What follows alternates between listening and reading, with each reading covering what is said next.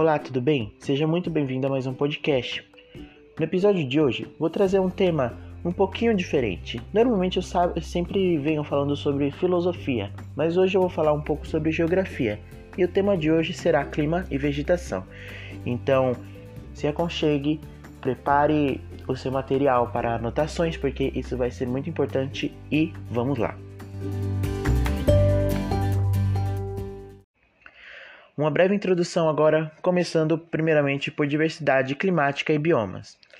Bom, é, o planeta Terra ele apresenta uma grande diversidade de climas onde eles estão é, diretamente associados a fatores como a latitude, a altitude e a continentalidade. É, as linhas dos trópicos de Câncer e Capricórnio e dos círculos polares Ártico e Antártico, elas delimitam as zonas climáticas do planeta. Veja bem, entre os trópicos está a zona intertropical da Terra, que é a área que recebe os maiores índices de energia proveniente do Sol. E entre os trópicos e os círculos polares se encontra as zonas temperadas, e entre os círculos polares e os polos, norte e sul, são as regiões chamadas de zonas polares. É, dentro desse contexto, os climas da Terra são classificados em quentes, frios, temperados e de altitude. É correto dizer que os climas eles condicionam os biomas, ou seja, os conjuntos de seres vivos que ocupam determinadas regiões do globo. Para cada tipo climático existe um tipo de bioma específico com fauna e flora adaptados a eles. E é necessário ressaltar que os biomas não começam ou terminam abruptamente. Eles são separados pelas chamadas zonas de transição.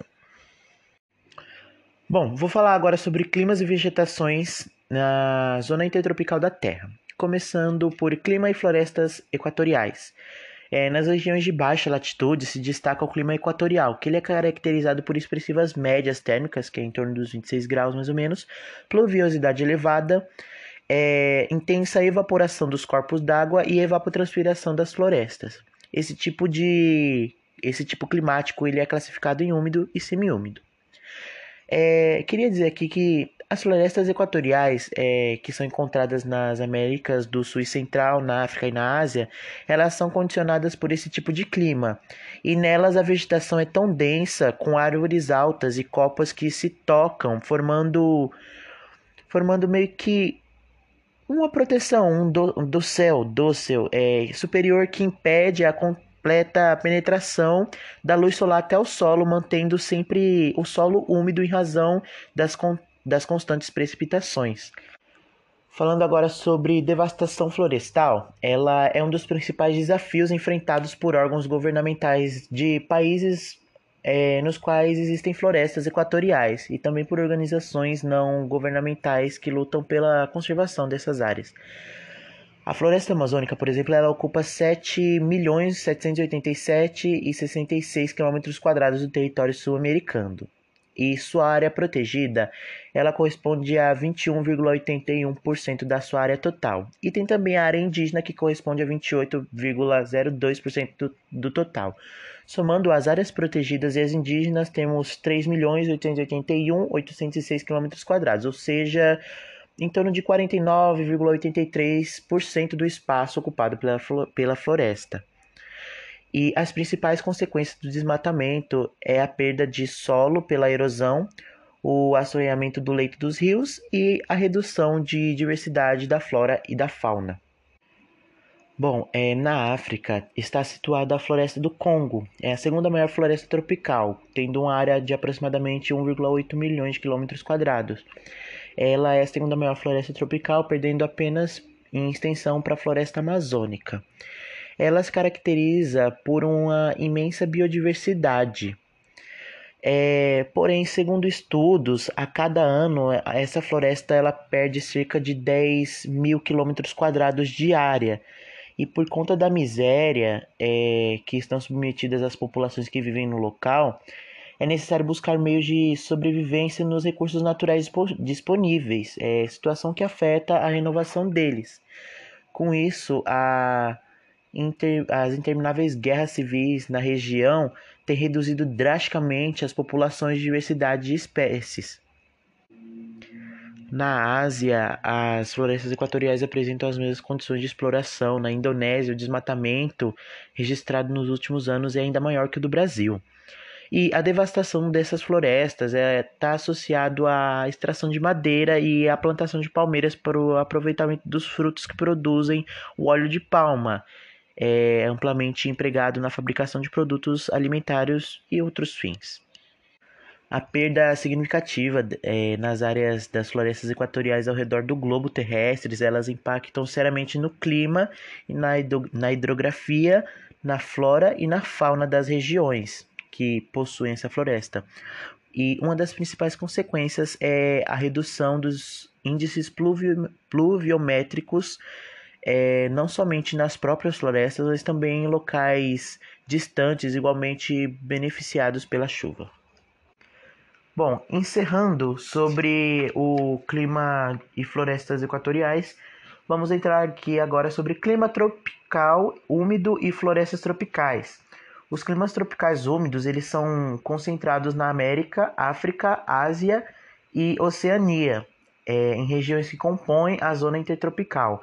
As suas características é temperatura, temperatura média superior a 20 graus, e pluviosidades que ultrapassam a média de 1.800 milímetros anuais.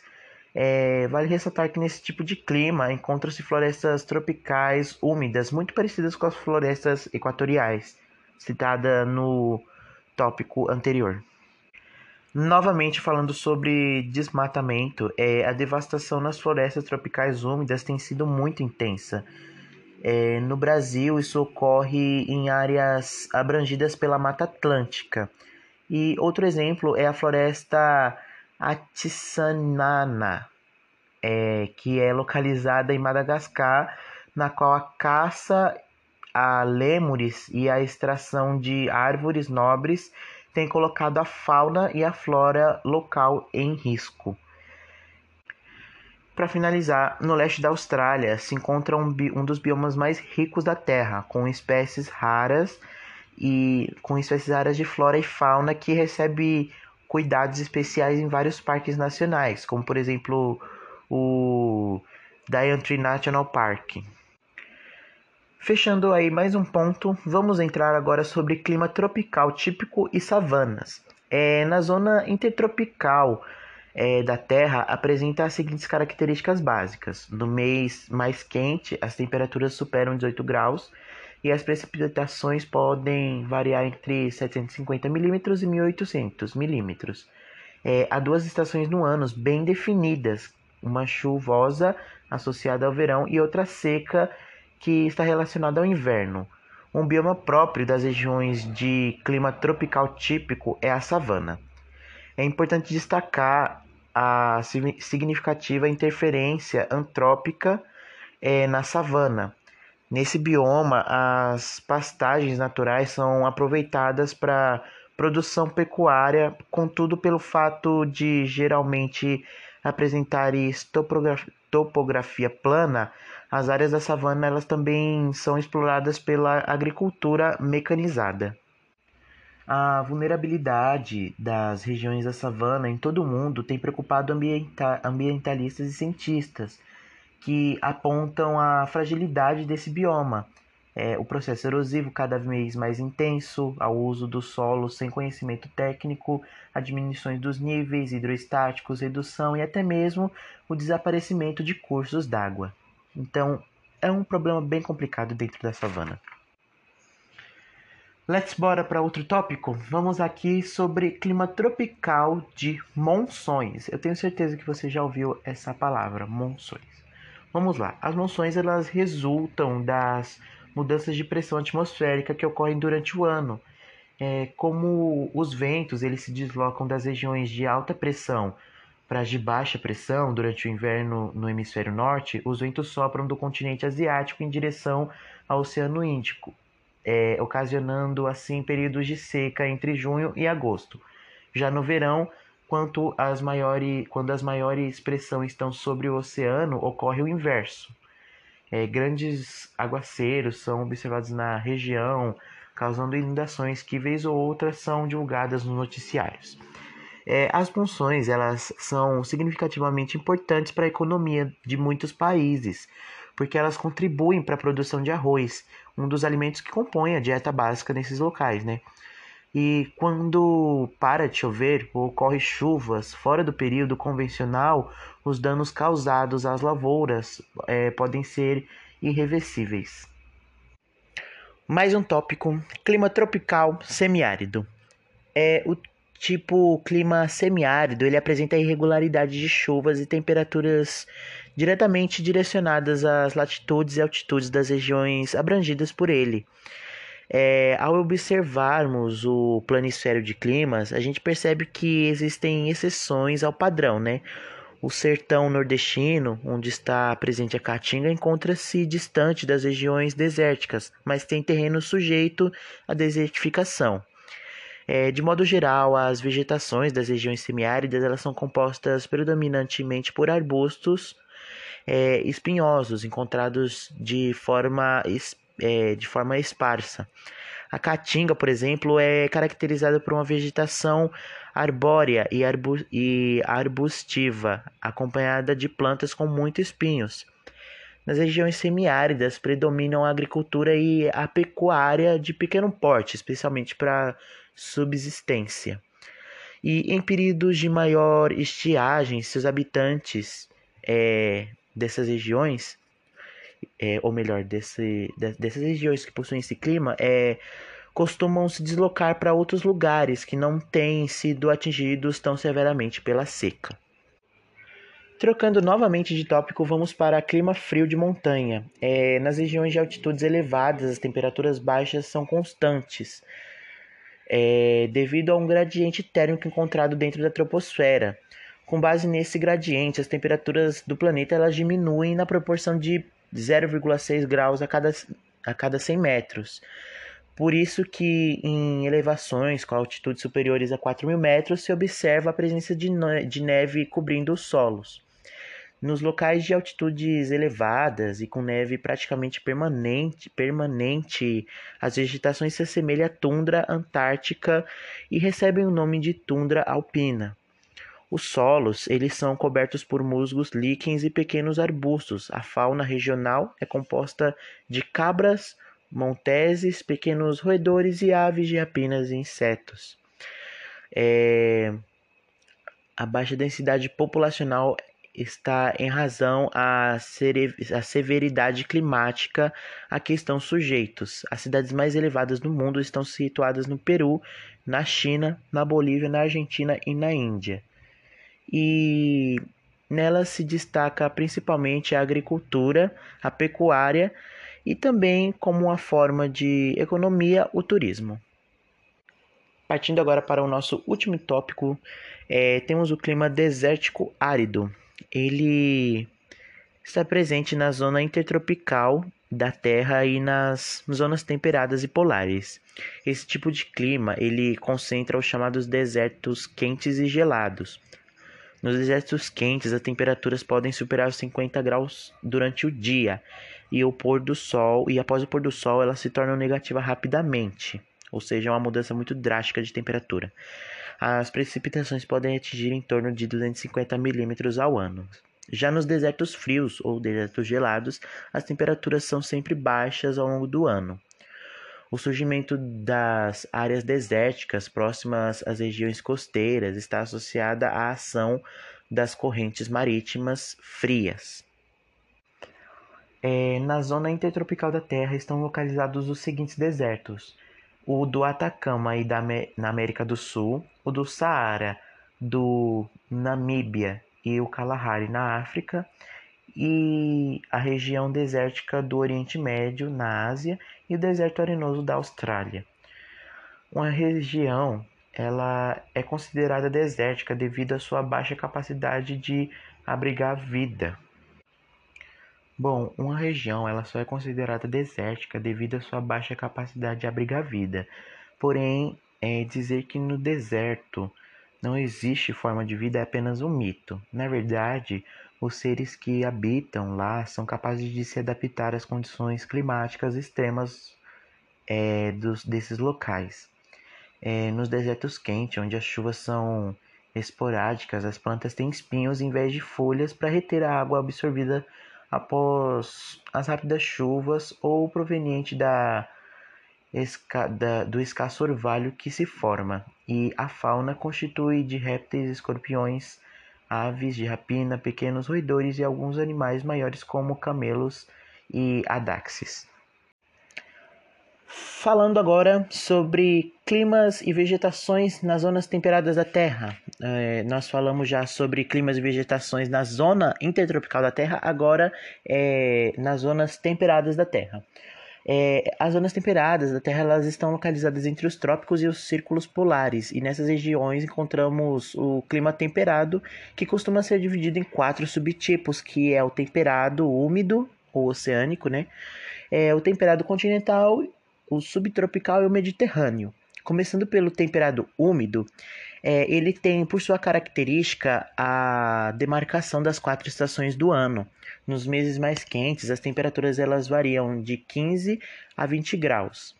E nos meses mais frios, ela fica próxima aí dos 5 graus. E a maritimidade, que é a proximidade com o oceano, ela favorece o equilíbrio térmico. A vegetação, ou melhor, as vegetações típicas desse tipo climático são as florestas caducifólias ou decíduas, que são compostas de árvores que perdem suas folhas durante o outono e o inverno. Mais uma vez, é, citando um pouco sobre desmatamento, é, enfim, é, na Inglaterra, é, país influenciado pelo clima temperado úmido, é, as florestas elas foram tremendamente devastadas e na Alemanha apenas um terço do território é coberto por florestas e nenhuma delas está intacta. Sobre o clima temperado continental, é, ele apresenta estações do ano bem demarcadas. É, e nos meses mais quentes as temperaturas elas ultrapassam os 20 graus e nos meses mais frios elas podem ser inferiores a menos 15 graus. As precipitações não são muito elevadas, oscilam entre 750 a 1000 milímetros no ano, ocorrendo principalmente durante o verão. As florestas localizadas em áreas de clima temperado continental, elas apresentam de certa forma, é, elas se apresentam de certa forma abertas e elas também são classificadas como caudocifólias, ou seja, são, constitu são constituídas majoritariamente de espécies arbóreas que podem que perdem suas folhas durante o outono e o inverno e a maioria das florestas temperadas se encontra no hemisfério norte. Sobre o clima subtropical agora, é, nas regiões desse clima, as temperaturas no inverno raramente são inferiores a zero e durante o verão as temperaturas podem facilmente superar os, 25, os 22 graus. As chuvas elas são bem distribuídas ao longo do ano, atingindo em média 1.200 milímetros por ano. E nas zonas temperadas da Terra, é, tem um tipo de vegetação que está atrelado aos climas subtropicais e temperados, que é a pradaria.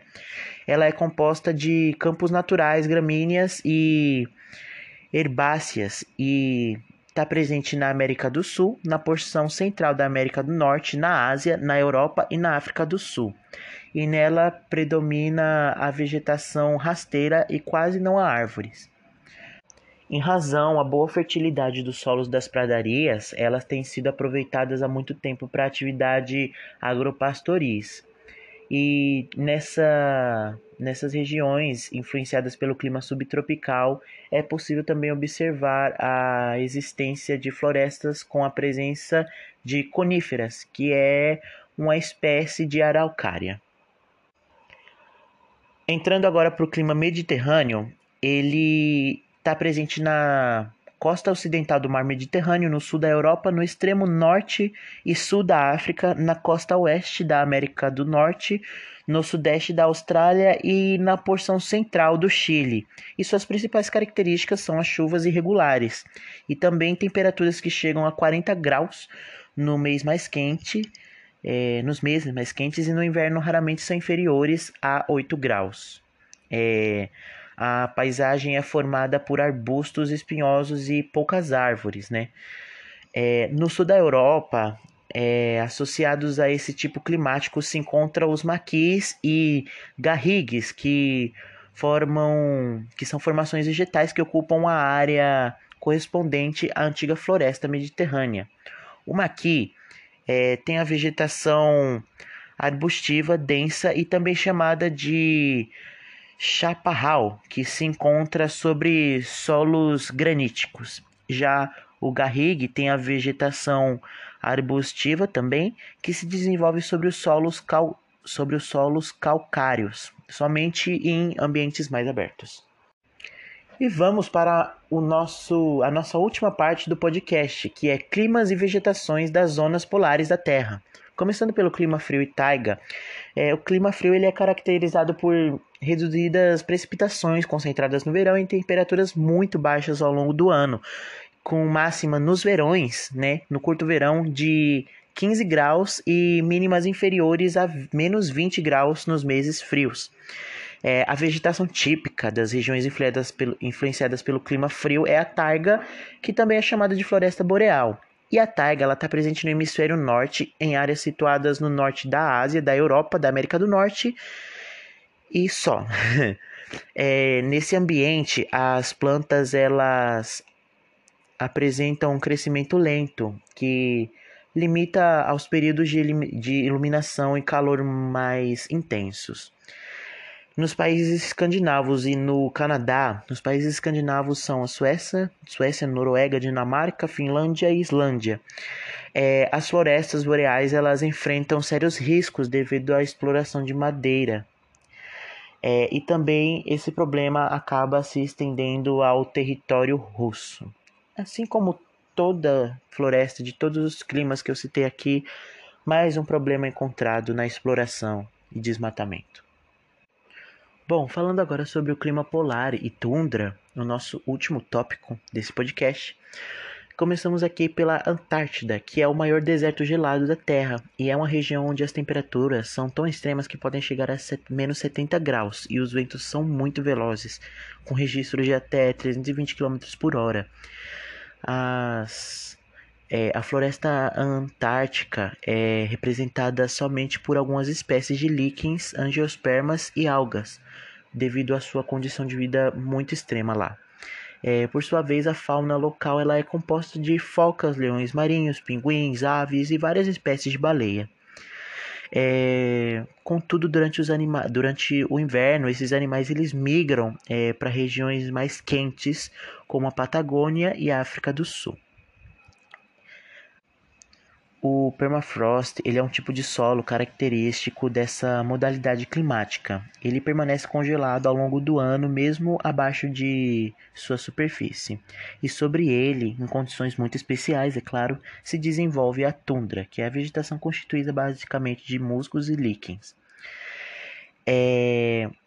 Mais uma vez, como sempre, sobre desmatamento, é o desmatamento das florestas boreais, além de contribuir é, para o aquecimento global, é, a devastação dessas formas de dessas formações vegetais, elas também causam o descongelamento do permafrost, que apresenta água congelada em sua constituição.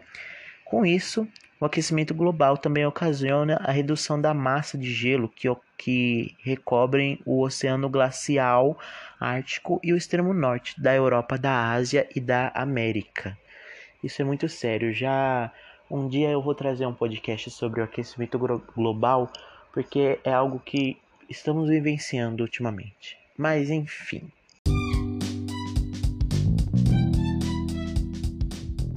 Bom, é isso, por hoje é só. Eu espero que você tenha gostado do podcast, apesar de um tanto quanto longo, é, mas é um assunto interessante e em si é um assunto bem longo para falar em apenas 10 minutos, não tem como. Eu tentei o máximo resumir, mas é bem complicado. Enfim, é, espero ter ajudado, ou melhor, espero ajudar na atividade que vai acompanhar esse podcast e eu espero que tenha facilitado a, a sua maneira de é, conhecimento, o jeito de você aprender. Muito obrigado por me ouvir até aqui, até o final. Até a próxima. Tchau!